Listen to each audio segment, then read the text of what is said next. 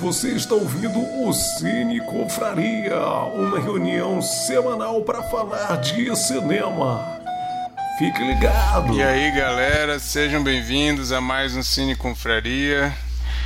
Uma noite, nessa noite chuvosa, pelo menos aqui em Belo Horizonte. Vamos conversar sobre o filme A Subida hoje, originalmente The Climb. Faz tempo que a gente não fala de uma comédia aqui, né? Vamos falar de comédia hoje. O filme que foi escolhido pelo nosso amigo Bernardo. E para quem não conhece o Cine Confraria, somos simplesmente um grupo de amigos que se reúne toda semana para comentar algum filme que um de nós escolheu no final do episódio. Então, se você quer saber qual é o filme da próxima rodada de, de discussão, espera aí até o final, que no final a Sheila hoje vai revelar qual é o filme da rodada e qual filme que a gente comenta na semana que vem. Era para ser o Mikael na ordem, nós, nós somos organizados, tá, gente? Temos uma ordem, mas Mikael, semana que vem, na hora que a gente estiver fazendo Cine Confraria, vai estar chegando aqui em Belo Horizonte. Por pouco ele não participava do Cine Confraria direto aqui a uma parede de distância de mim, mas ele não vai poder participar semana que vem, então Sheila assumiu aí o posto. É, para quem não conhece, nunca ouviu, está tendo primeiro contato com Cine Confraria, aconselho vocês aí a procurarem. A gente está na terceira temporada, então tem programa pra caramba aí desde o começo da pandemia, falando sobre diversos filmes de diversos gêneros. Tem desde filmes super cabeçudos a filmes simplesmente entretenimento filmes que todos amaram, filmes que alguns amaram e outros odiaram, filmes que todo mundo achou horrível. Mas a gente está aí já há um bastante tempo fazendo esse papel aqui, fazendo duas coisas que a gente gosta, né? Tendo que ver filmes para poder conversar e falar sobre cinema que a gente gosta muito também. Então é isso. Hoje casa tá cheia aqui. Para você que não está assistindo, mas está só ouvindo, eu sou o Marquito e a gente tem aqui hoje Bernardo, Lare, Micael, Sheila e Chico. Então você vai ouvir aí um pouquinho de todo mundo logo logo. Falando um pouco sobre o filme, o filme A Subida é um filme independente de 2019 que inclusive iria estrear em 2020 mas devido à pandemia fui adiado três vezes até conseguir até que conseguiu estrear, né? Mais um desses filmes que foi prejudicado pela pandemia, mas é um filme independente, um filme que dá para perceber que é um filme pequeno que veio de um curta, né? Os dois é, escritores do filme tinham participado, que inclusive repetem seus papéis no longa tiveram feito tinham feito né, um curta-metragem com a história do filme A Subida. Foi muito bem recebido, muito elogiado, então resolveram depois transformar num longa-metragem, repetindo seus papéis, também dirigidos pelo Michael Angelo Covino. E é um filme que conta a história de dois amigos interpretados pelo Michael Angelo Covino e pelo Kyle Marvin, que fazem o papel principal ali dos dois amigos. E eles dois escreveram junto o roteiro. Então é um trabalho assim bem controlado pelas mentes criativas que idealizaram tudo, né? Eles escreveram, eles atuaram e o Michael dirigiu. É... E a história do, do logo no começo, né? A gente vê os dois amigos subindo uma um morro, né, uma ladeira bem difícil de subir na bicicleta. Eles estão conversando, dá a entender que eles eles estão ali meio que na, nas vésperas do casamento do Kyle. E o Michael fala para ele no meio da conversa ali, o cara todo empolgado, fala para ele que ele dormiu com a esposa, com a noiva dele, né? Aí fica aquela situação e ele não consegue alcançar o outro, diz que vai dar porrada nele, mas estão na subida, o outro não sabe andar muito bem de bicicleta. Mas já começa ali uma cena longa, né? O filme é cheio de planos e sequências, esse é um dos atrativos do filme. E a gente vê logo nessa cena qual que vai ser o, o espírito do filme, né? Como que vai ser a pegada do filme. E cara, eu já adianto que eu me diverti bastante. Mas a gente vai destrinchar um pouco mais o filme. E o filme é sobre isso, sobre esses dois amigos e o que, que acontece. A gente vai acompanhando o que, que acontece com a amizade desses dois a partir ali do momento que eles brigam porque o cara ficou com a, com a noiva com a noiva do, do Kyle, né? Mas para comentar um pouco mais sobre o filme, eu vou chamar aí o Mikael para começar. Mikael, fala um pouco aí sobre o filme. Bom, primeiramente, saudade de vocês. Eu fiquei duas semanas sem entrar e sinto muita falta. É, e boa noite aí pro pessoal que está na live.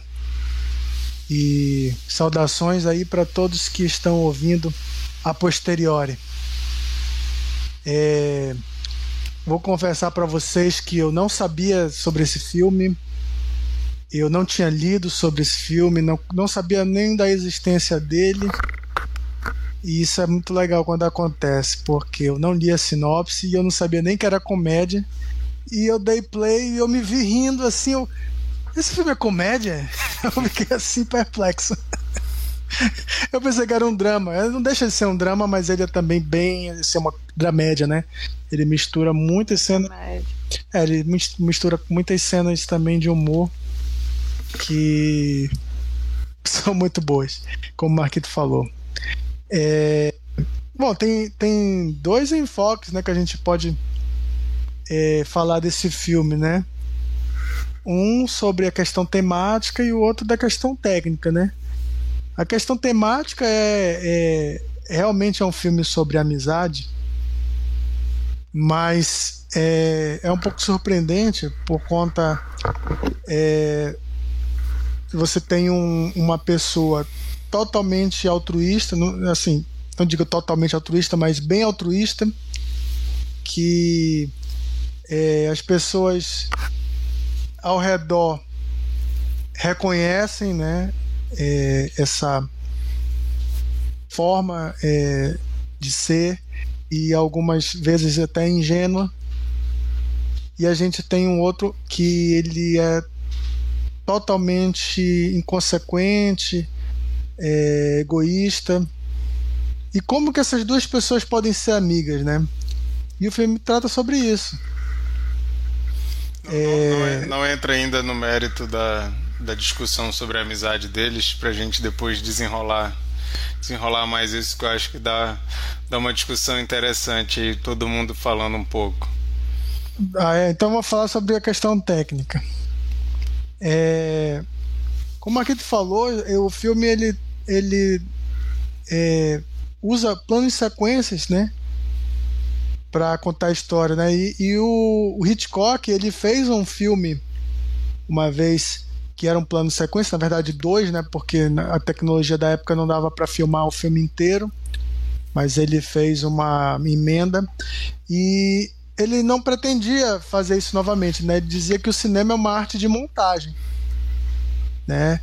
E, e realmente, montagem é tudo no filme Inclusive, você pode recontar a mesma história de várias maneiras. Está aí os Director's Cut, que não me deixam mentir, né? É, que já deixou até de ser uma coisa de nicho para ser amplamente abraçado pelos fãs, né? Zack Snyder, por exemplo, aí tem tem uma gama de, de fãs que, que fizeram campanhas pela, pelo corte dele e sejamos, da Liga da Justiça. E sejamos justos que o corte dele melhora bastante o filme, tá? Sim, é verdade. Mas assim, é o que eu tô falando de montagem, é para dizer qual, qual, seria a. É, porque algum diretor teria essa ideia de, de cortar o menos possível, né, de fazer filmes em plano de sequência, como vários fizeram já, né? Alguns tentaram fazer um filme inteiro, né? E conseguiram. Esse não faz o filme inteiro, mas faz cenas chave. E eu fiquei pensando, é, por que dessa escolha criativa, né? Em algumas cenas eu, eu acho que eu consigo ver bem assim a intenção desse de, diretor, né? Que na verdade o diretor é o Mike, né? Do filme. É... O, o, a primeira cena do filme que o Marquito comentou é perfeito que seja feito dessa forma. Porque você vê um cansaço genuíno, eles estão pedalando e eles estão é, é, sem cortes. Você fica extenuado de vê-los, né? E, e, e, passa gente e passa carro e, e eles estão discutindo e ele tenta chegar e não consegue. E o resultado cômico disso é muito eficiente. Não só do ponto de vista de, de da gente sentir esse cansaço, mas do, de tirar é, é, graça disso, né? Então eu acho que a, a intenção foi essa e foi muito bem pensado, né? E a outra cena que é feita em plano de sequência que, que é a do Natal, a câmera rodando por fora da casa, cara, eu vejo a montagem sendo feita em tempo real ali. E eu vejo também a melhor sensação de você é, ter uma percepção de que a festa está acontecendo ao mesmo tempo. Porque você vê em vários planos, né? E, e as os diálogos, conversando, os diálogos pessoas... continuam, né? A câmera sai da, isso, do quadro isso. e a gente continua ouvindo as pessoas falando. Exatamente. Então, é, é para você ter essa dinâmica de uma festa, não existe outra forma melhor e você vê a engenhosidade da coisa, né? Como que tem que ser bem ensaiado e bem, é, assim, a, a, a, espontaneidade dos atores, a, a, a questão cênica, né? Da, da, da coisa, e você, você vê um teatro, mas você não, não, não tá preso ali no palco, você tá passeando dentro do palco e vendo e continuando as cenas, né? E você pode desviar o seu olhar para outra cena é, na verdade a câmera está te auxiliando a fazer isso. E na verdade a, você não sente falta da montagem porque você está dentro da montagem, né? E então eu, eu é, tirando o aspecto da montagem do cinema que é a arte, né? Como como já foi dito, existe várias maneiras de se fazer cinema e a gente tem que abraçar também quando um diretor se propõe a fazer uma coisa dessa que é, é, muito boa, muito, muito bem, muito bem feita, é muito eficaz, muito eficiente. Só, é, a Sheila pediu para falar, mas só antes da Sheila falar, uma curiosidade: uma entrevista com eles dois, perguntam deles se eles têm intenção de o próximo filme ser feito assim também. Eles falaram que jeito nenhum. falaram que deu muito trabalho, é muito difícil. Falaram, não, não queremos fazer outro filme nesse estilo. Pode falar, Sheila. Ah, vou. Pergunta pro Mikael, não sei se ele vai saber responder. É... Presença constante no filme são os interludes, né? E eu, eu fiquei um pouco perdida em algum, algum deles, assim. Eu entendi que eles têm uma. Não é nem alívio cômico, porque o filme é cômico. Mas eles têm uma função, acho que cômica de alguma forma, e eu não consegui entender bem, embora interessante. Não, é, ele, é, o filme é primordialmente uma comédia, né? E eles utilizam é, é, capítulos, né? Que e alguns é só para extrair humor mesmo, né? Você, você consegue ver, é, você não sabe, é, é, eles não te preparam, né? Tipo, da primeira para a segunda você não sabe quem morreu. Você fica esperando para saber quem morreu, agoniado. E aí você toma aquele susto, e daqui a pouco a cena começa uma briga no meio de um velório. É, eles tentam extrair o máximo. Essa assim, cena é né? é muito boa. é, e, e alguns, é- alguns, alguns capítulos realmente eu acho que são sketches cômicas, assim, como se fosse um programa é, de humor né? É, eu, eu, vi a entrevista. Eu acho que aquela da despedida de solteiro, por exemplo, é, é, é quase porque... que uma, uma sketch ali do meio, né? É, mas é o, o próprio tem... o próprio diretor ele falou que ele resolveu colocar essa, esses números musicais como ah. realmente é um interlúdio mesmo. Ele achava que ele ia dar um salto na história e ele precisava de que as pessoas entendessem ali que estava tendo um intervalo entre uma coisa e a outra. Então ele pensou que seria engraçado botar aquele coro gospel no começo, né, o gospel americano, depois aquela música mais folclórica assim. Então a ideia dele era ele disse que quando ele viu a montagem, ele achou que estava muito brusca a mudança de uma cena para outra, então ele resolveu colocar um número musical no meio. Sim, é aleatório né, o negócio. Não tem nada necessário, mas acaba ah, que fica engraçado. E também você fica com essa coisa mesmo. Acabou uma coisa, vamos ter outra agora. Nesses momentos, né? É... Uma coisa que eu não sei o que vocês pensam a respeito, mas eu achei muito inusitado e eu acho que até quebra um pouco uma noção que às vezes a gente tem. Eu já vi muitas críticas de filmes criticando um filme quando você não consegue se relacionar com os personagens. E esse filme eu consegui me. me é, como é que fala? engrenar na história, ficar curioso, querer ver e querer acompanhar, mesmo eu não me identificando nem um pouco com o mais fuleiro de todos lá, que é o, o Michael, nem com o Caio, que eu acho um banana, e nem com a menina, com a Marissa, que eu acho ela manipuladora. Então, assim, os três principais são pessoas com quem eu não me identifico. Em vários momentos eu sinto raiva dos três, e mesmo assim eu, eu consigo entrar na história e querer acompanhar. E eu acho isso um feito interessante, você querer acompanhar o cara mais desgraçado que tem, que é aquele Mike. E mesmo Mas assim. Você não se identifica com as histórias assim, em situações de vacilo? Não, o jeito deles, assim, tipo de início parece que o Mike ele é, ele é só um cara que se deu mal assim, foi só um vacilo ali no começo e depois ele mas depois tu vai vendo ele é muito muito fuleiro mesmo, o cara é muito fuleiro. Ninguém gosta dele.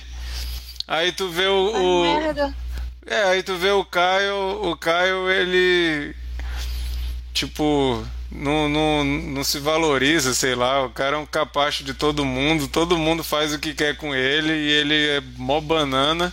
E a Marissa é isso, acho ela muito manipuladora, talvez. Não, não sei se manipuladora, mas ela fica falando o que, que o cara tem que fazer porque ele é muito banana, né? E depois ali aquela cena com o cara, com, com o Mike também, achei muito bizarro aquilo. Mas então, assim, são personagens que não são agradáveis, não são pessoas que a gente quer. É, sei lá, que eu pelo menos não achei personagens agradáveis, mas ao mesmo tempo são personagens que me deram muita vontade de acompanhar e eu me diverti assistindo aquilo ali, querendo ver no que, que ia dar. Não sei o que vocês acham sobre isso. Mas eu vou chamar aí o, a Sheila, que já falou um pouco. Fala mais um pouco aí, Sheila. Cara, então, vamos falar em bom português, em português manauara. Esse filme poderia se passar em Manaus. Porque esse filme é o clássico fenômeno, aqui é muito usado, da talaricagem.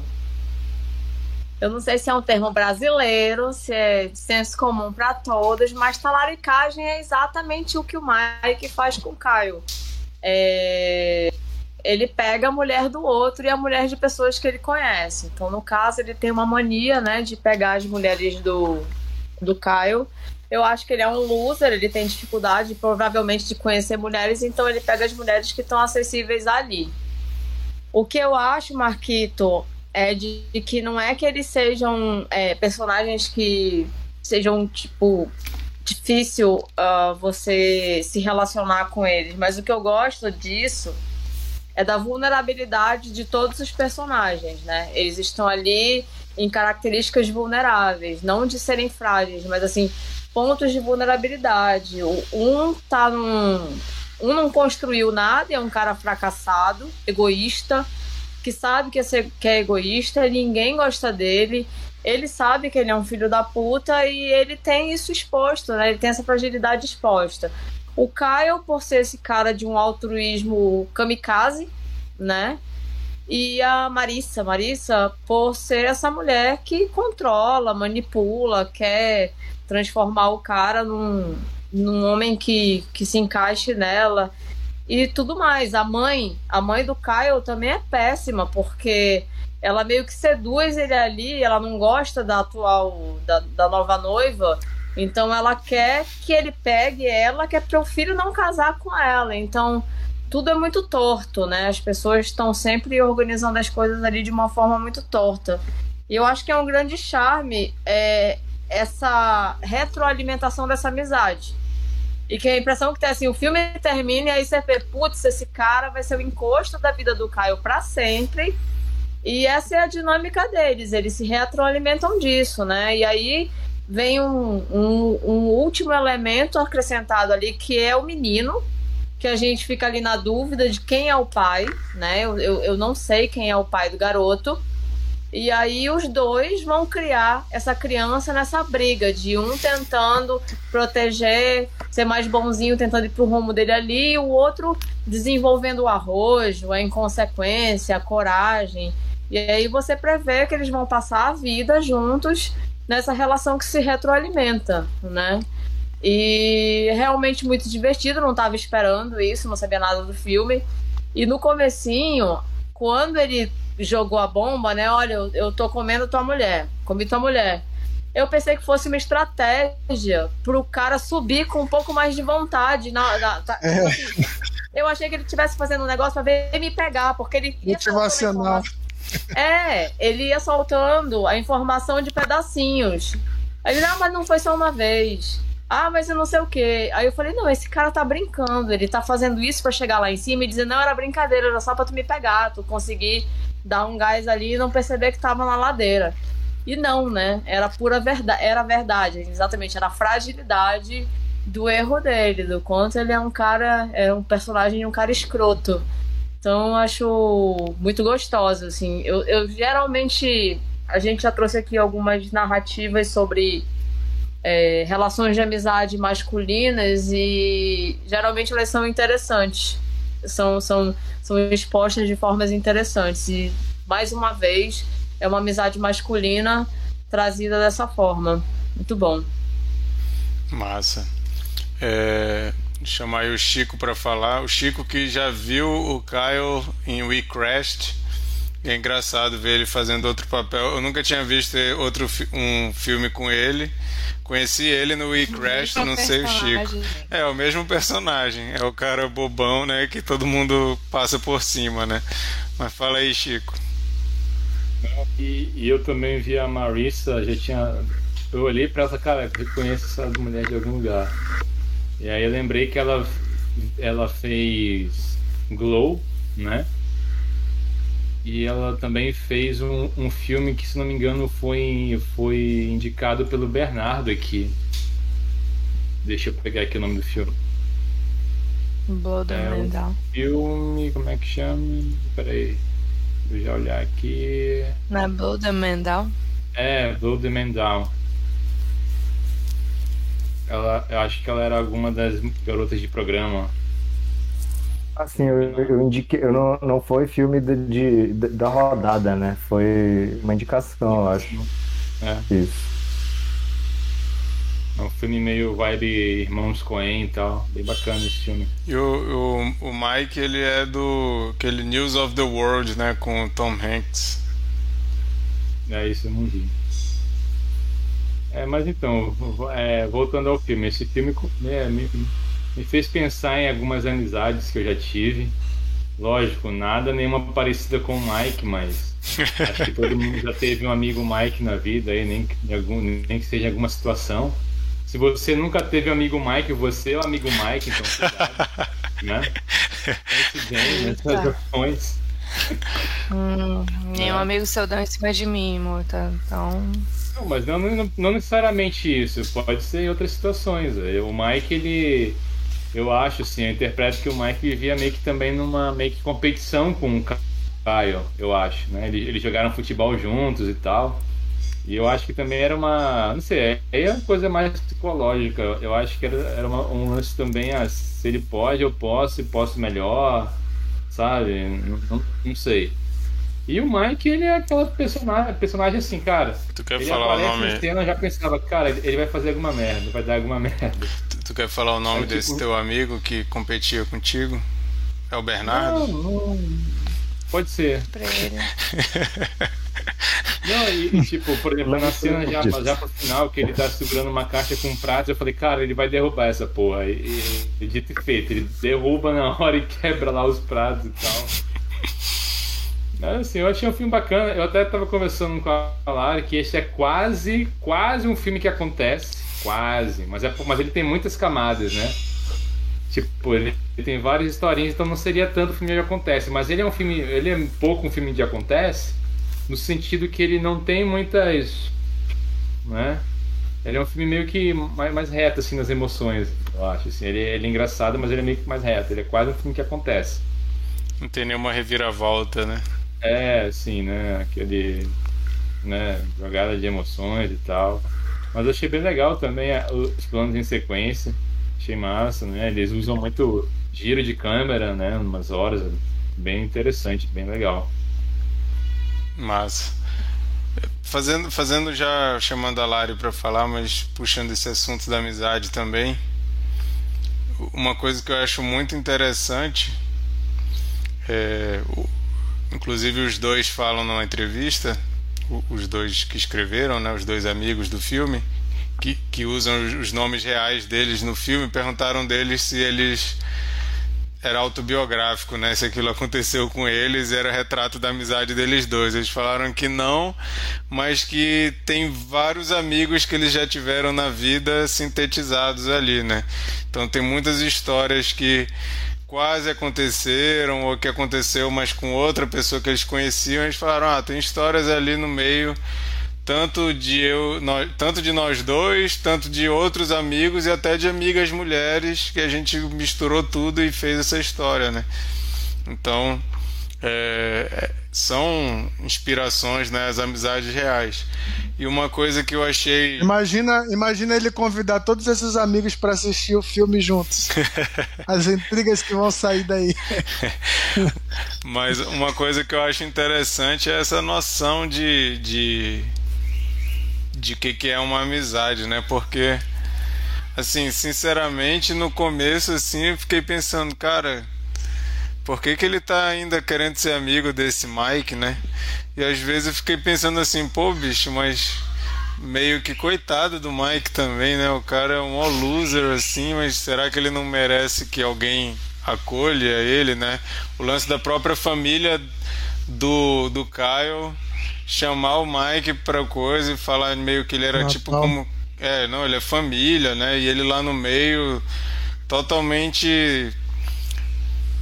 Sei lá, deprimido e sendo um cara chato na festa, né? Que ninguém quer ter lá, mas tem esse lance, né? Da, da... Porque na amizade a gente escolhe muito com quem a gente quer estar perto, né? Mas na família não. Todo mundo tem algum familiar meio mala que se você pudesse você não chamaria para uma festa, mas você vai e chama, porque é família. Às vezes o cara vai dar vexame, às vezes o cara vai ser o cara que vai estragar a festa, tem que ficar controlando, tem que ficar vigiando, mas chama, né? Família, porque a família é família. E tem algumas amizades que é quase como família, né? Que é esse caso era desde criança a família do Caio gostava do Mike, gostava entre aspas, né? Queria ter por perto e fica tendo essa, essa intenção, né, de manter a intenção de de estar tá por perto, mesmo que não esteja sendo uma presença muito agradável, né?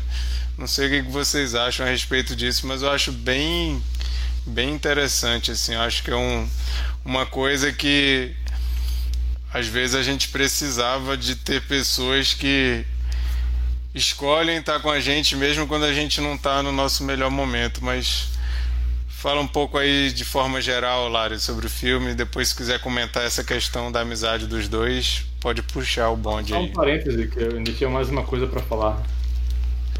Pode falar. É que eu, eu achei legal no final, a, meio que. Quando ele tá lá na, na- na- no café bicicleta lá, parece aquele café lá que a gente foi em Bernardo, lá em São Paulo. que tá aquele cara lá querendo amigos e tudo mais, e querendo, né, ficar amigo do Mike, mas. Olha aqui, Gary! Porra, Gary! cara, foi muito engraçado. E muito alto, né? O Gary muito boas. É, foi tipo um contraste, assim, né? Porque o Gary, pô, o Gary querendo amigos, o Mike não tem amigos, mas mesmo assim reje- rejeitando ele, sei lá, foi, foi engraçado. É, sobre essa questão aí que o Marquito levantou, né, de, de amizade, amizade tipo família, né? Acho que todo mundo tem esse amigo, amigo irmão, né? Que é aquela pessoa que, assim, se não tem, deveria ter, porque eu acho que é o, primordial na vida, né? Gente- aquele amigo, aquela amiga que faz merda, mas a gente ama. E a gente releva todas as merdas. Um, um beijo para as minhas amigas, vocês sabem quem são. permanece fazendo merda atrás de merda e a gente ama porque é, é família, é amiga e irmã, enfim. E, e tem assim aquela pitadinha, né? Aquela falta de auto-amor, né? Aquela. É, é- é se odiar um pouquinho, né? Mas só pra querer manter junto, pra não abandonar. Tem que ter. Tem, você não pode ter uma, uma autoestima muito elevada. Mas, mas o- os dois são muito assim, né? O, o Mike e o Caio. Eles, eles precisam mais um do outro, né? Muito mais do que eles conseguem admitir, né? Então, precisa que aconteça algumas situações para que eles se reencontrem sempre, né? E, enfim, essa amizade que não é simplesmente uma subida, né? Um decline, que eu só lembro da música da Miley Cyrus. É, mas ela tem altos e baixos, né? Um, não é uma. Assim como qualquer amizade na. Amizade de adultos, enfim. É, e, enfim, né? Eu já tive Mikes que, que os, os contras não superaram os prós e eu tive que me afastar. Porque aí realmente o meu. A minha autoestima falou um pouco mais alto. Mas é aquela coisa, né? Família traz traz decepção, mas também traz alegria, né? E é, é aquela coisa de até, até eu posso comparar uma amizade longa com um casamento, porque o, o amor genuíno, né? O amor de verdade é você conhecer todos os defeitos da pessoa, saber todas as merdas que ela é capaz de fazer e mesmo assim continuar amando, né? Então, eu acho que é por aí, assim, é. E, e, e eu acho bonito até o amor que a Marissa tem pelo pelo Caio, porque assim, ela é amarga, mas ela, ela, ela ama ele, né? A gente vê isso durante o filme, a gente duvida muito de- a princípio, né? mas depois a gente acaba sendo convencido. Que ela tem um jeito dela bizarro, mas, mas no fundo ela admira muito ele, né? Ela tenta ser uma pessoa melhor em função dele, mas apesar dela querer ficar moldando ele, né? Daquele jeito estranhíssimo. É... Inclusive, é, inclusive várias vezes ela, ela comenta, né, que, que é, é- ele era bom demais para ela e pro, e pro, pro Mike, né? E é exatamente isso. E, cara, com relação à à parte técnica do filme, eu gostei muito da divisão dos segmentos, né? E que fica muito claro é, que cada segmento, cada capítulo daquele é, um, é uma fase da vida deles e também uma estação do ano diferente, né? A gente tem o inverno, tem o verão, tem as meias estações também. E, e, e a fotografia modifica muito, né? Então, dependendo da estação do ano, a gente tem uma, umas paletas mais claras, enfim, tem uma, uma distinção bem, bem clara entre os segmentos. E, e para fechar, eu acho que eu- a única cena que eu não curti foi a que eu fiquei implicando, até comentei com o Chico. Cara, ninguém aprende a andar de bicicleta do jeito que aquela criança aprendeu. Não é fácil, assim. Pelo menos comigo não foi. Eu fiquei revoltado. Eu demorei, eu demorei uns, uns três dias e eu precisava de das pessoas ficarem me dando dicas e vários truques. Até Não hoje eu não aprendi, tá? Olha aí. É Mas eu acho que mas- é, Mas eu acho que essa é a surpresa da cena, né? Que a gente espera que o menino vai cair e ele não cai. E assim, ele não mostra a queda, é um né? atleta nato, então, realmente. Como o Mike. É. Ele é filho do Mike. Pode ser. Ele é claramente filho do Mike. Tu é, vai falar mais alguma coisa, Lário? Passa pro Bernardo. Vai lá, Bernardo. Então, é, que bom que vocês curtiram o filme. Eu curto muito esse filme. É, consegui reassisti-lo, que foi bem legal para relembrar toda, toda a, todas as histórias ali que, que são contadas. Eu concordo bastante com, com, com a Sheila. Ela falou, ele- eles dois são, são personagens que são é, pessoas meio machucadas, assim, sabe? É, é, eles, eles, eles, eles dois têm, têm seus problemas, cada um seu, claro, mas é, é, a gente vê que, que por, por mais que, que o Mike seja um, um escroto, seja um filho da puta, ele ama o amigo dele, cara. Ele, ele tem um. Ele tem. Ele, ele é, é como se fosse uma compulsão na a hora que ele faz as merdas dele. É como se ele não conseguisse evitar de fazer merda. E ele tem um lance muito autodestrutivo, né? Que ele faz e ele já sabe que deu merda e ele. E ele, e ele é, acredito que entre as etapas que são mostradas no filme, ele mesmo deve se afastar é, é, do, do, do Kyle, né? E, e, e é fato, tipo, ele, ele é engraçado, né? Toda essa trajetória, porque no final eles ficam juntos. É, é, é, é como se existisse mesmo, existe uma, uma grande amizade ali, apesar dessa, dessa, dessas coisas todas, a amizade segue. É, Eu acho que o, o, o fato dele amar o, o Kyle, ele é tão. fica tão claro no filme que o Kyle sempre aceita ele de volta, né? Porque se o cara só quisesse fuleirar com, com o Kyle, fuleiragem pela fuleiragem, não ia dar certo o negócio. Mas ele percebe, e não só ele, né? Quando a Marissa vai atrás dele, porque o Kyle tá com saudade dele, mostra que a própria Marissa, mesmo não gostando do Mike, ela reconhece que a amizade ali ela é genuína e que ela faz bem pro, pro marido dela, né? Então ela vai lá, ó, ele tá com saudade de ti. Isso eu acho que é um. É um é, é o Mikael, se tu vai ficar instalando esse negócio aí, bota no mudo, por favor. mas, mas esse é o, é o, entre aspas, o plot twist, né? Porque fica parecendo que a Marissa odeia o, o, o Kyle, o Mike.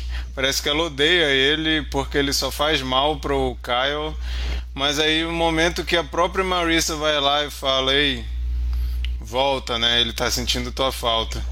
É um reconhecimento de que eles perdoam, né? Perdoam o, Ka o Mike por todas as merdas que ele já fez e provavelmente ainda vai fazer, né?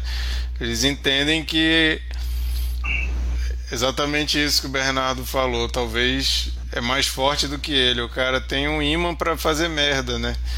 E é claro que isso não quer dizer que dá um passo livre pro cara se, é, fazer o que ele quiser inconsequentemente sem, sem consequências. Ficou redundante, né?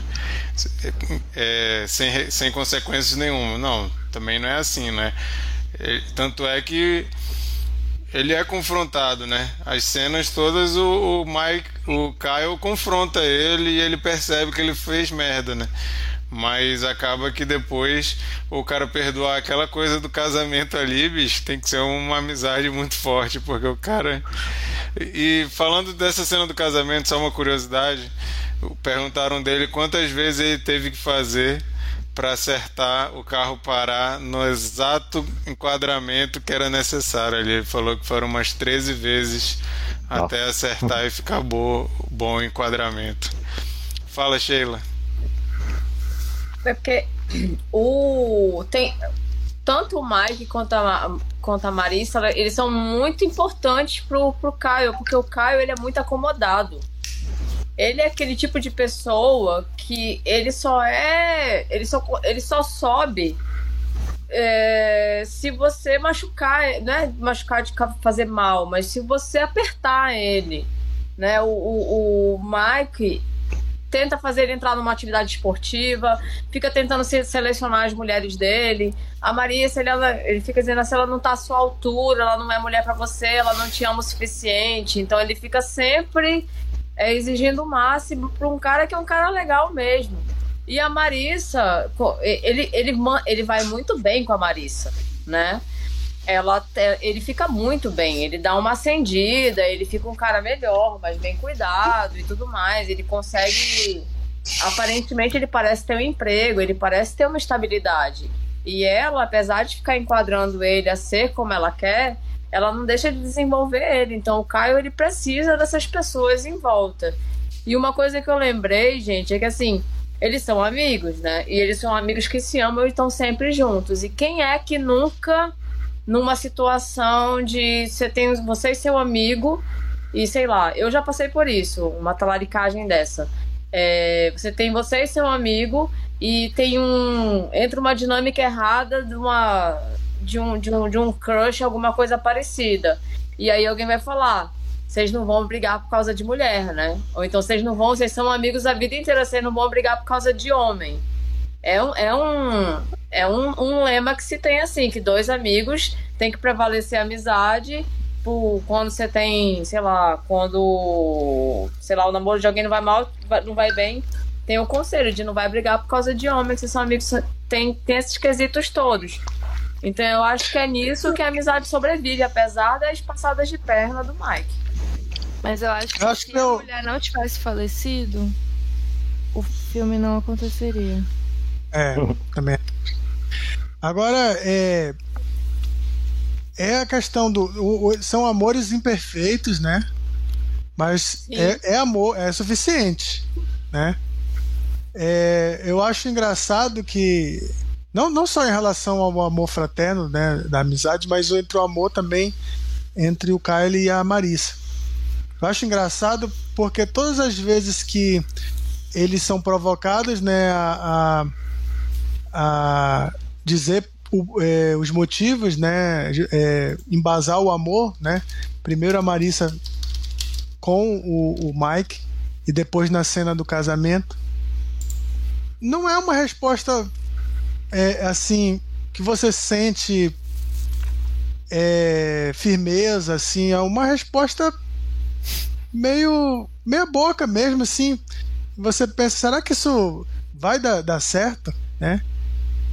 E mas é o suficiente, entendeu? É, o, o padre até manda, né?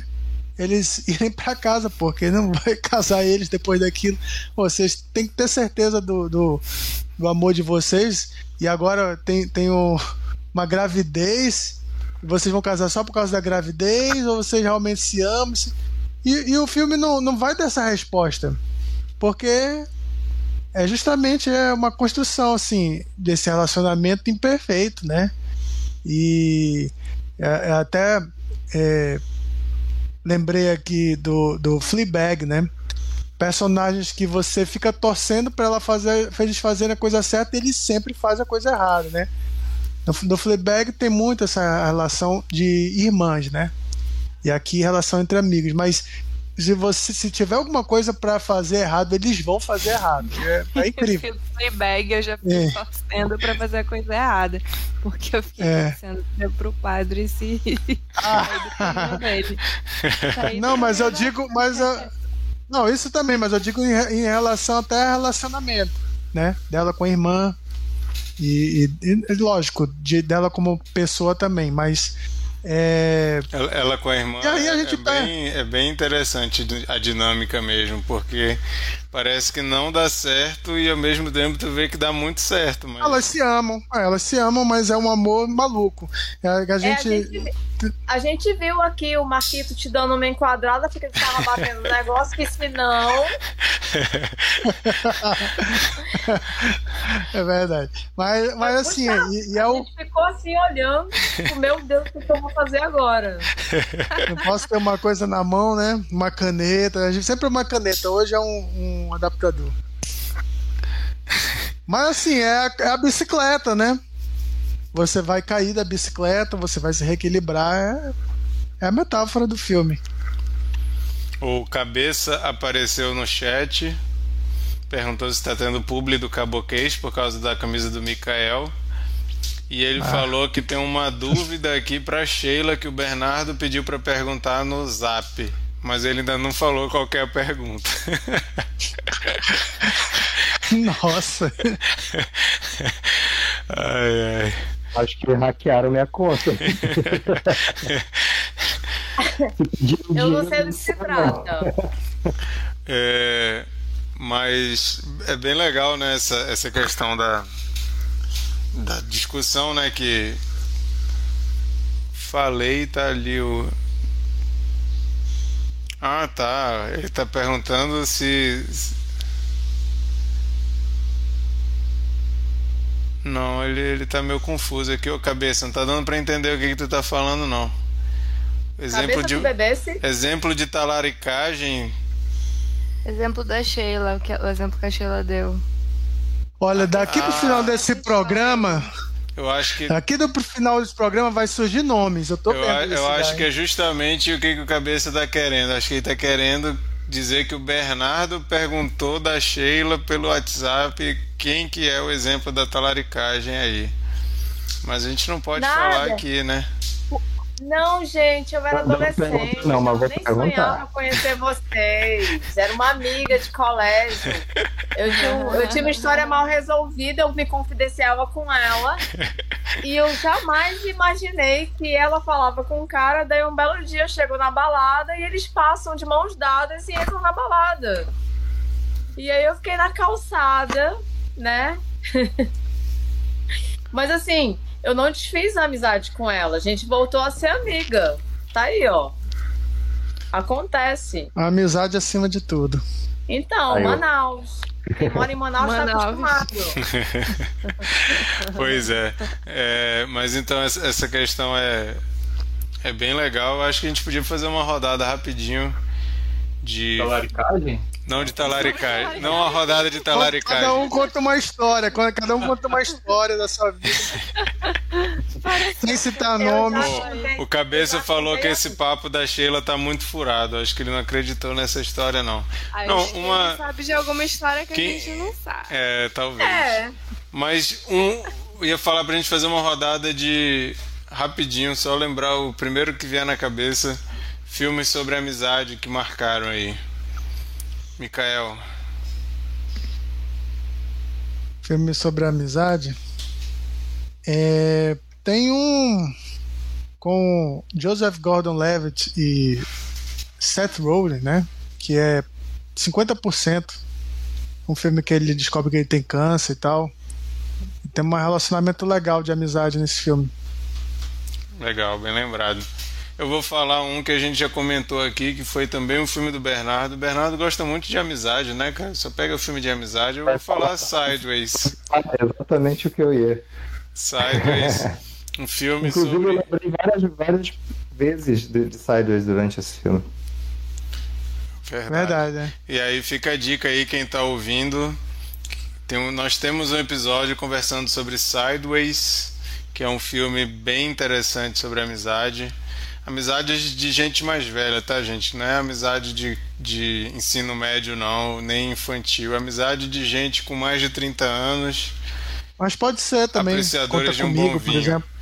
Conta comigo, você inclusive leu A Cabeça do Cabeça. O Cabeça acabou de escrever aqui, Conta comigo, um belo de um filme sobre amizade.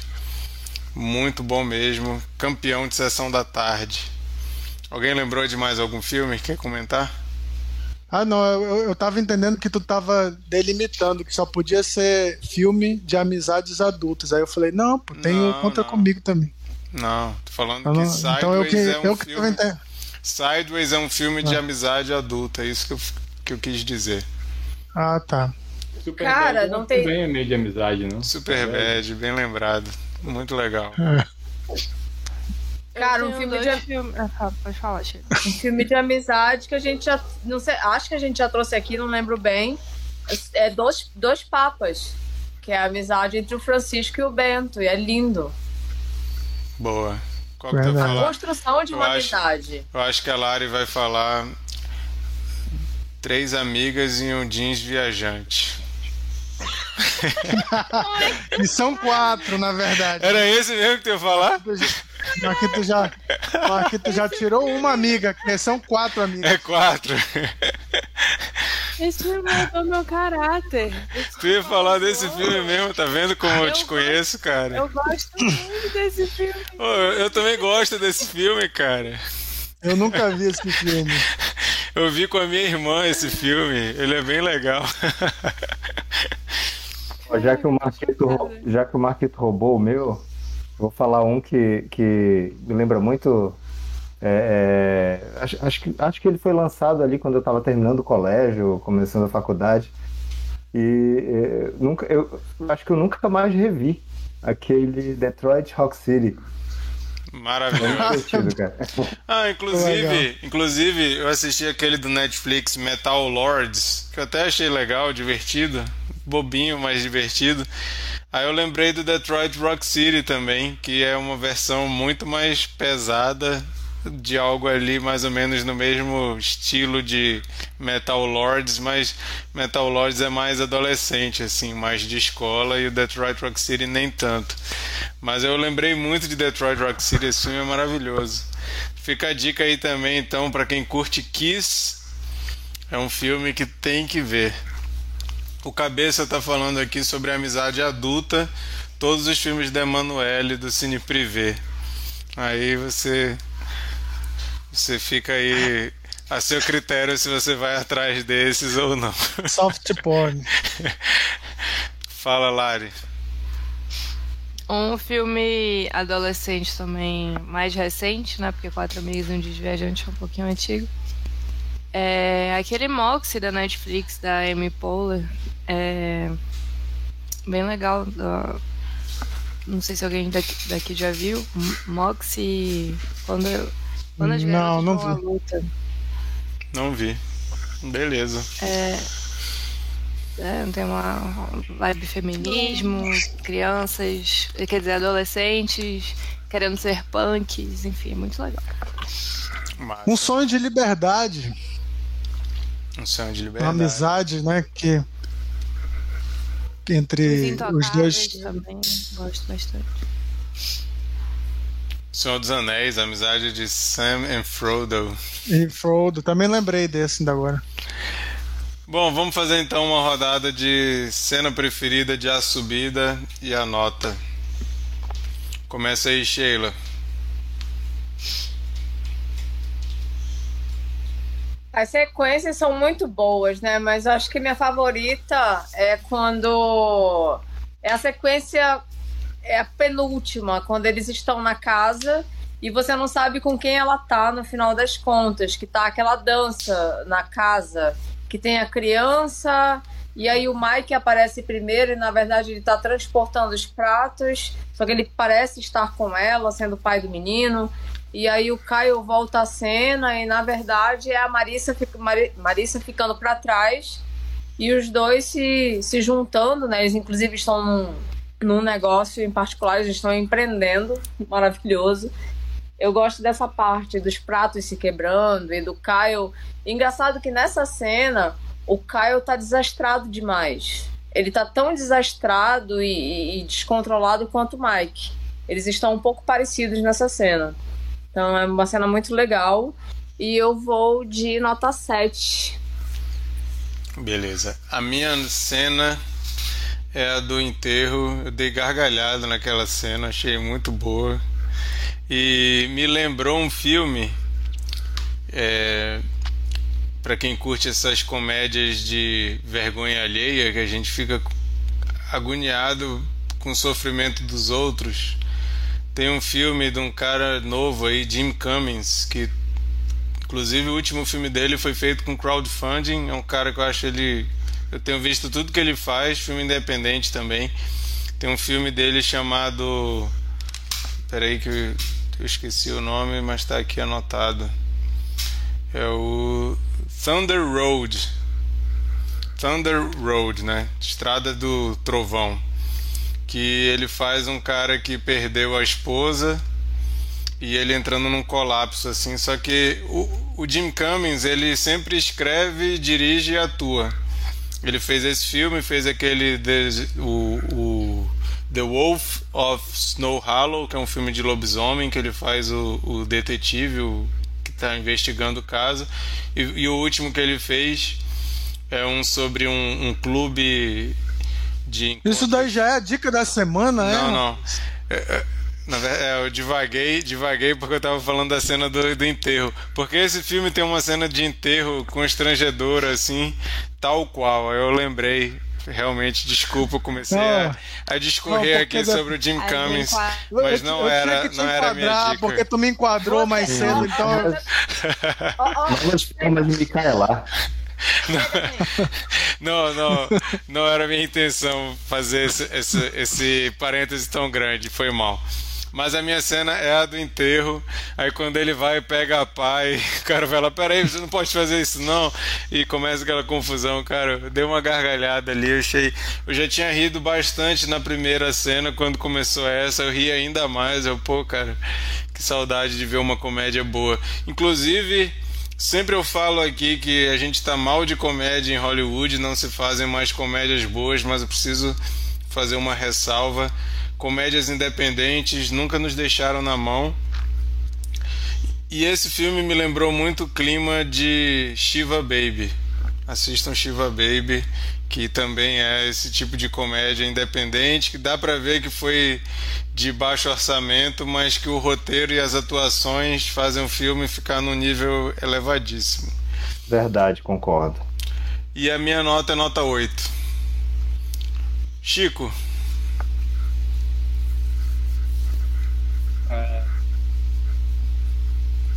Eu acho que a cena que eu mais gostei. Cara, é difícil, como eu te falei, como esse é meio um filme que acontece, ele não tem tantas, né? Tantas mudanças, assim, né? Emoção. Eu acho que vou ficar com a cena lá da bicicleta, que é horrível, que eu gostei bastante lá, ele dando uns cortes no Gary.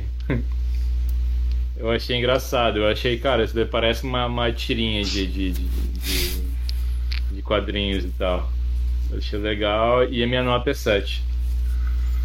Beleza. Lari? A minha cena favorita é quando eles estão lá no gelo é, depois da aquele momento de despedida de solteiro e aí o o Mike tá falando, falando, falando e a gente fica naquela expectativa tipo, cara, o Kyle sumiu da alguma coisa aconteceu. E aí a gente vê que ele caiu lá naquele buraco na água. E aí do nada ele volta e aí o Kyle, o Mike pergunta: "Até que parte você ouviu que eu tava falando?" Aí eu curti bastante essa cena e a minha nota é 7. Mas uma curiosidade sobre essa cena, eles tiveram que fazer essa cena três vezes e aí eles tiveram que parar e depois filmar o resto das cenas antes dele cair naquela água que devia estar um gelo bizarro, né? Mas ali como era uma cena difícil, tinha que ter uma câmera que pudesse entrar debaixo d'água e o cara tinha que estar abaixo do, do Kyle, né? Então, cena difícil de se fazer, mas que era bem Deve necessária, né? Ficou né? muito bom. Eu não sei, pode ser, né? Vai lá, Mikael. Bom, eu, eu falei mais cedo, é, eu não sabia sobre o que o filme se tratava e não sabia que nem que o filme era uma comédia. E eu já falei da primeira cena, né? É, vou escolher como cena favorita a cena da subida não só pela execução da cena, mas porque ela já dá o tom, ela já apresenta os personagens e eu me peguei rindo, cara. E eu não sabia que o filme, que o filme era uma comédia. Eu, caramba, é, esse filme vai ser assim e tal. Então ele já ele, ele já de forma muito eficiente ele já ele já faz tudo isso, entendeu? E minha nota é 8. Achei muito divertido o filme, é, surpreendente assim na é, na leveza do, do e, e, e, sem, sem perder o drama. E acho que é um belo cartão de visita para esses dois aí, é, que são atores, roteiristas, né? E pro diretor, né? Que é o Mike. Massa. Bernardo. É, eu também fico com a, com a sequência da subida ali eu acho que o, o filme já vai, já se mostra ali de fato. É... E, cara, eu, eu gosto muito desse filme. Eu acho, eu acho ele um filme que ele é, ele é simples, mas ele não é tão simples assim, né? A gente vê essas, esses planos sequência, eu acho que me ganham bastante é, pela só de imaginar a complexidade de, de, da, da execução disso. E eu acho a, as atuações muito boas, eu, eu, curto muitos personagens. Então, minha nota é 9, gente. Eu, eu, é um filme que eu realmente gosto. Massa.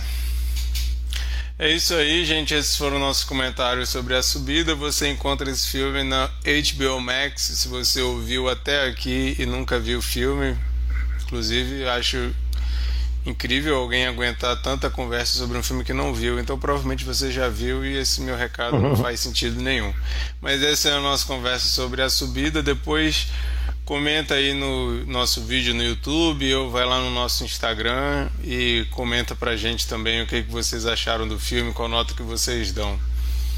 Vamos agora para uma rodada de dicas da semana. Toda semana a gente tenta trazer aqui alguma coisa para o seu momento de procurar algo para consumir, seja para ler, para ver, para jogar, ouvir. Então, esse é o nosso momento aí para tentar ajudar vocês e dizer também o que de interessante a gente tem consumido. Começa aí, Bernardo. Fala aí tua dica. Opa. É, então, é, minha dica. É, vocês lembram que eu, que eu falei, né? Que eu peguei aquele mês grátis no, no, no MUBI Pois é, eu esqueci de, de cancelar. e aí eu paguei o, o mês seguinte, mas isso foi, foi muito bom, porque eu tô, eu, me faz é, consumir umas coisas interessantes. E essa semana eu assisti. Funciona, né? É. De dar um mês para Funciona, funciona. É, esse, é, essa semana eu assisti um filme chamado é, Nos Corredores. É um filme alemão é sobre um cara que ele, ele arranjou um emprego no, no supermercado, no supermercado desses tipo de atacado, sabe? Então é, tem essa parte de depósito e tal.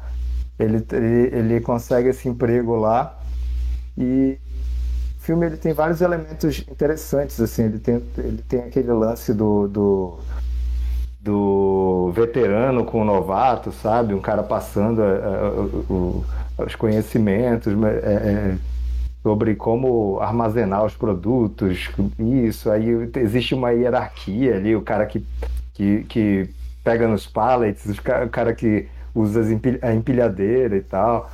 Aí, o, o, mas, mas o, o que movimenta o filme mesmo é que o cara se apaixona por uma, por uma moça que também trabalha lá.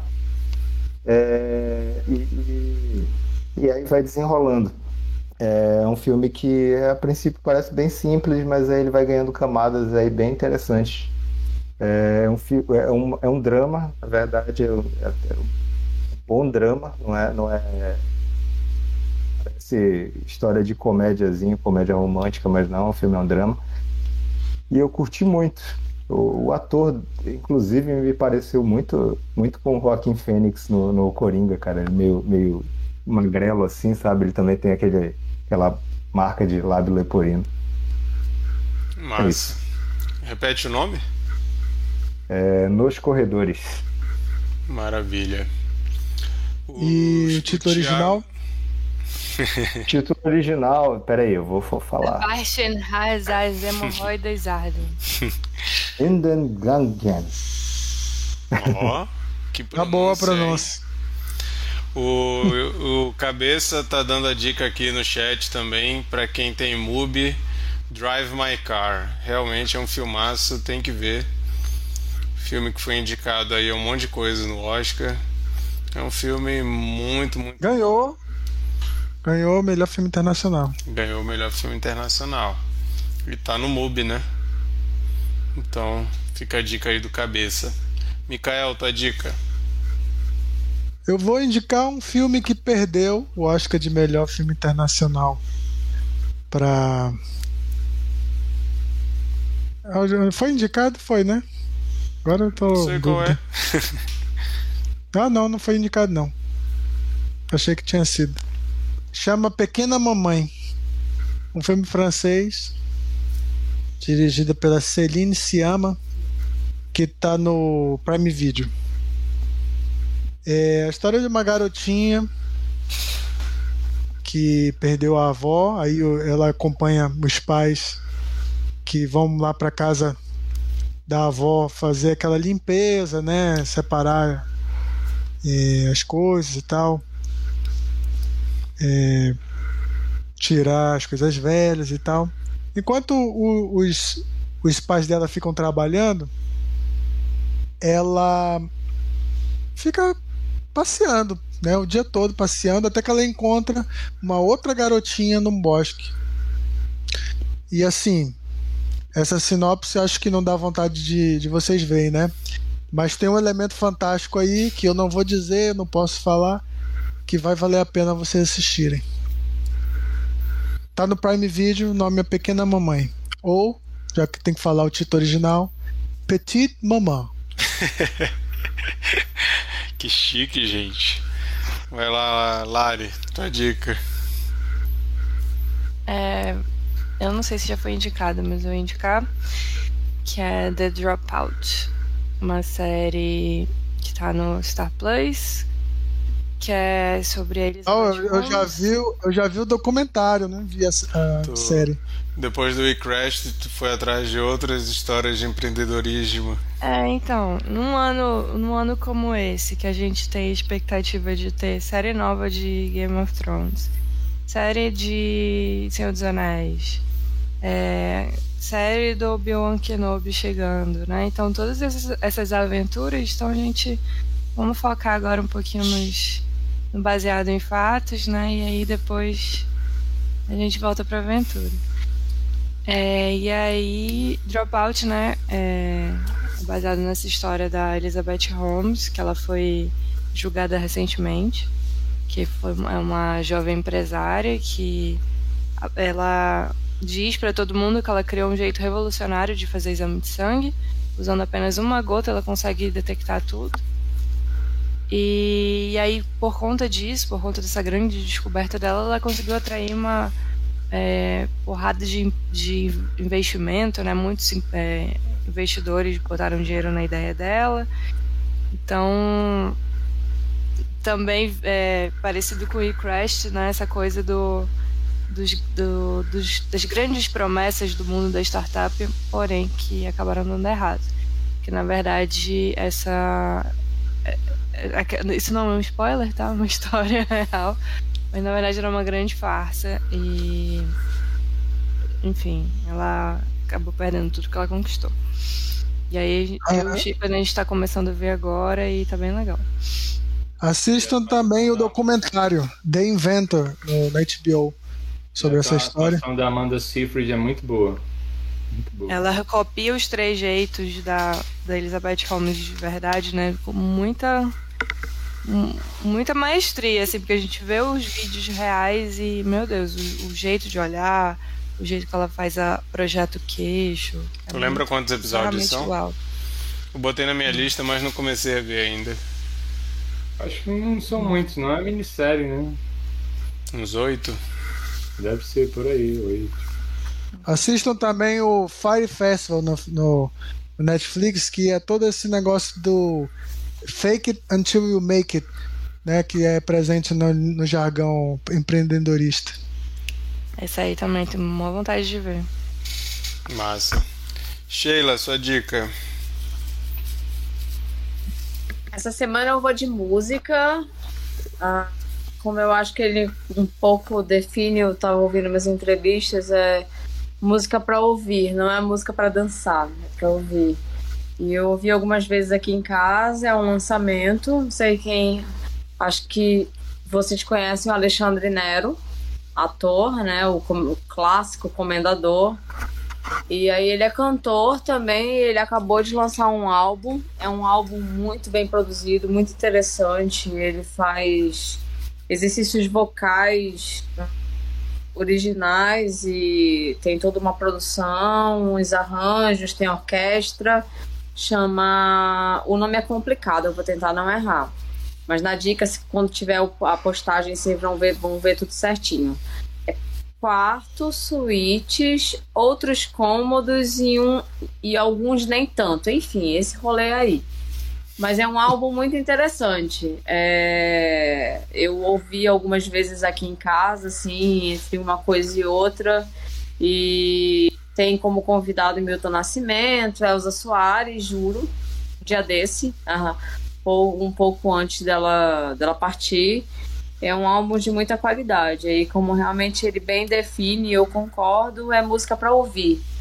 Você assim, quem gosta de acho que quem gosta muito de música, quem entende de música, vai gostar de degustar algumas notas, entender algumas, alguns exercícios vocais. É, é uma experiência, recomendo.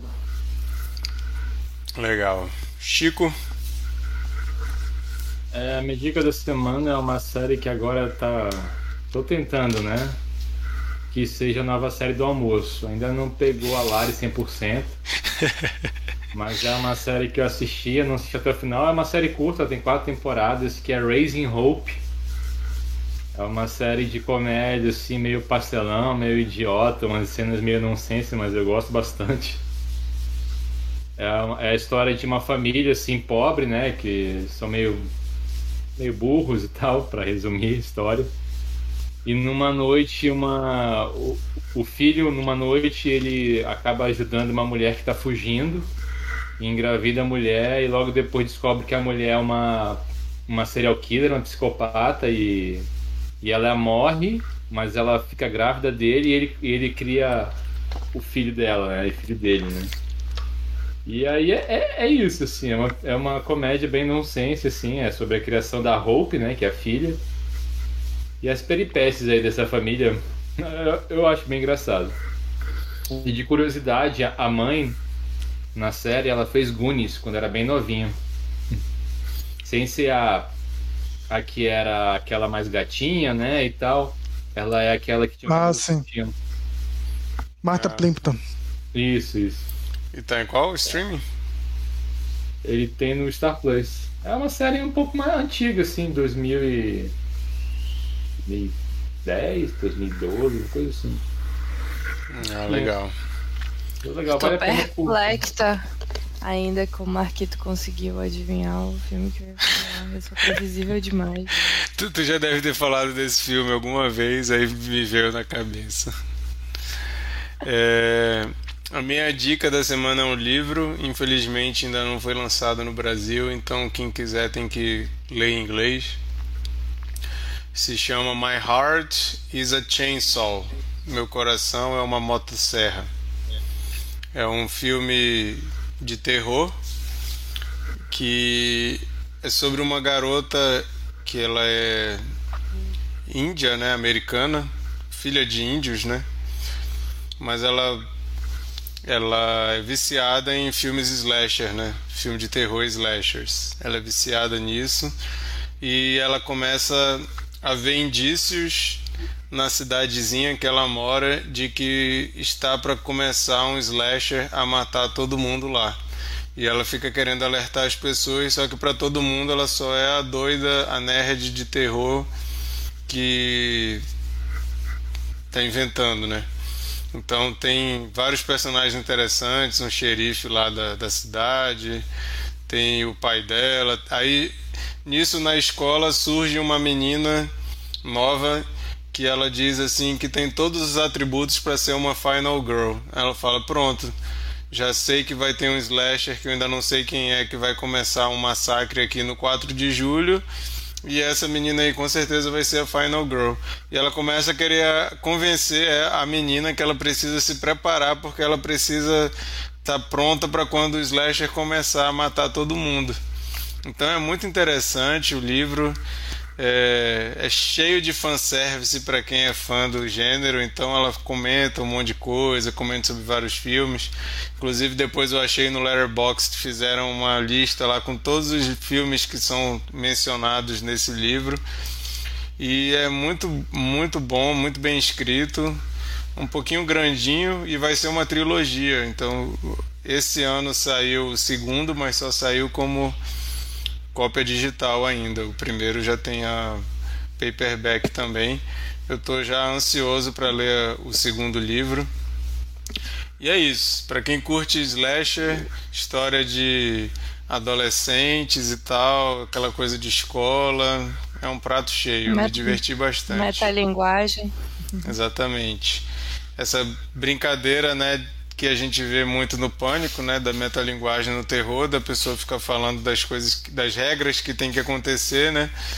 Só que dessa vez como formato de um livro. Se virar um filme, vai ser um filme bem legal, se botarem na mão de alguém competente. Bem, a história é bem legal, gostei bastante. É, eu conheci através de um blog, então Desculpa fazer propaganda de outra coisa, mas é relacionado. Um blog chamado Fright, Fright Like a Girl. Fright de se assustar, né? De, Fright Like a Girl fica aí para é uma menina que comenta coisas de terror. Ela comentou esse livro. Eu já comentei aqui num programa antigo o The Final Girls Final Girls Support Group, né? O grupo de apoio das Final Girls Aí eu vi ela comentando esse filme, eu achei que ela estava falando do desse outro, aí não, é outro livro. Aí eu fui atrás e gostei bastante, então indico aí para quem curte esse tipo de leitura. Regula o teu irmão aí, Mikael, que ele botou um monte de dica no bolo. Eu vou, que vocês estão em vou continuar, Eu vou continuar aqui fazendo meu barulhinho. ai, ai. Beleza, então essas foram nossas dicas.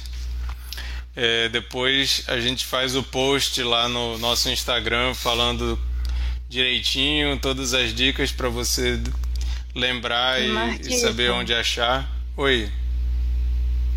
Pedi aí, né, do CCAA, do Yazid, do, sei lá, do IBEU, para mandar um patrocínio pra gente também, para né, todo mundo que tá ouvindo a gente poder ter grandes descontos pra seguir as dicas da semana. Para falar, para falar os títulos originais.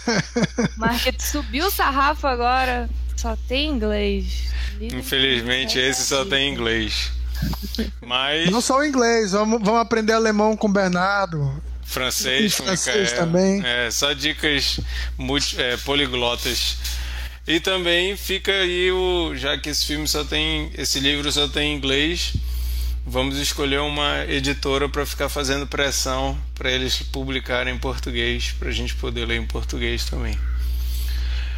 Mas é isso, essas foram nossas dicas. A Dark Side. É, Dark, Dark Side. Side. Dá pra encher o saco da Dark Side. Ó, publica aí o My Heart is a Chainsaw. Mas vamos saber agora qual que é o filme da rodada. Sheila, que filme que a gente tem que assistir para comentar na semana que vem? Cara, eu dei uma eu vim, eu vim com um filme, eu acho que eu vou continuar com ele. Eu dei uma balançada aqui. Tu tava choroso de comédia, eu ia puxar para uma comédia antiga. É, mas eu acho que não. Eu vou manter minha, minha, minha, minha meu decreto da semana. Já foi dica do Mikael, tava na minha lista. Eu, o elenco é poderoso. Eu não vi, vou ver junto com vocês, se vocês não viram. Tá no Star Plus. Frente. Me ajuda, Bernardo. Bernardo me ajudou essa, agora no final da noite. Dispatch. French, Dispatch. French Dispatch. Crônica francesa. Crônica Francesa. A gente vai ver esse filme. Tava na minha lista. Eu vou aproveitar. Olha a cara da a Larissa odiou. A Larissa Amiga- precisa participar, então. Lari, Amiga- hater, hater de Wes Anderson. Não, não sou, nem um pouco, não sou. Mas esse filme eu não consegui ver até o final. Eu, Ó, Segunda Eu- chance aí. É, já, já, já vai ter que Tá, gastar lá. menos tempo. Faz da onde tu parou. vamos, vamos fazer uma votação no ar. A minha, eu vim pra esse filme, mas aí, como o Marquito ficou choroso de, fi de comédia, eu tô querendo rever um filme há muito tempo e eu queria rever adulta. Os Excêntricos Tenenbaum. Eu não sei se vocês já viram esse filme. Também o Wes Anderson. Anderson também. Então. Bora. Não, Chico, rápido. você escolhe. Olha, eu acho que É, tu não, tu não tem que levar em conta a pressão que a Lari fez aí ao vivo. Exatamente. Inclusive, semana que vem é ela que, ela que vai indicar, então ela vai ter que participar. Inclusive, eu, eu, eu até te indico convidar o cara mais fissurado em Wes Anderson que eu conheço, que é o Lucas do outro cast, que nunca mais veio aqui conversar com a gente. Saudade Opa. do Lucas. Eu vou pedir pra ele vir Boa. de gorro, que é pra deixar a gente deslumbrado, né? Todo bicho lindo, matar. Tá noivo. Já era, galera. Quem pegou, pegou. Eu não peguei, mas tudo bem, tá tudo certo. Mas Então, aí, enfim. define aí qual que é. É o Crônica Francesa? Crônica francesa. Eu vou fazer essa tortura com a Lara e depois ela se vinga de mim. Ah, não! Vai ser engraçado. Qual foi a isso é no tortura mínimo que eu peguei engraçado. sua, Lari? Foi o Indiana Jones. Então, pronto, tá devolvido. Vai ter que ver esse filme até o final. Maravilha. Fechado. Então, gente, hoje a gente está gravando esse episódio no dia 4. A próxima quarta-feira, dia 11. Dia 11, às 22 horas, horário de Brasília. Estaremos aqui no nosso canal Cine Confraria no YouTube, ao vivo, para comentar a Crônica Francesa, o último filme do Wes Anderson. Para você que gosta de Excêntricos Tenenbaums, o Royal Kingdom, o Rushmore e todos esses filmes que ele fez do. Moonrise Kingdom, né? Tá botando Royal em todos os títulos. né? Moonrise O que, que eu falei? Tá. Royal Kingdom. Não, Moonrise Kingdom, é, o Fantástico Senhor Raposo. Tem muitos filmes aí excelentes e esse é um filme. tem- Oi? Ou se você tem 16 anos e é fã do Timothée Chalamet, também. É, ele tá lá, faz uma participação, né? Se você gosta do É Timothée tenho uma, Chalamet. uma priminha, uma priminha dessa, dessa faixa etária que ela assiste esses filmes sem entender nada e. Só porque tem ele. Vai ver por isso Bom. que ele botou ele nesse filme, né? Eu não vou estar presente, que vou estar viajando para BH, tá? Sinto muito. Já deixo aqui, aqui a minha cena, minha, meu, minha parte favorita é a parte que tem o Benício Del Toro. Então quando vocês forem falar lá, vocês lembram disso. Maravilha. O Mikael tá indo, o Mikael tá indo pessoalmente bater a caneta na cabeça do Marquito. Eu vou chegar na quarta-feira mesmo. Enquanto o Marquito estiver na live, eu vou aparecer aí e, e dar um pescoção nele. Vocês vão ver isso ao vivo. Massa, Muito bom. então. Então é isso, gente. Próximo dia 11 de maio, às 22 horas, vem com a gente comentar a Crônica Francesa. O filme está disponível no Star Plus, então tá facinho aí, qualquer pessoa pode ver e comentar com a gente, beleza? Obrigado, Micael, Bernardo, Lari, Sheila e Chico. Valeu, Cabeça, que participou aqui no chat ao vivo. E a gente se vê semana que vem. Falou! Falou, valeu. gente. Tchau, tchau.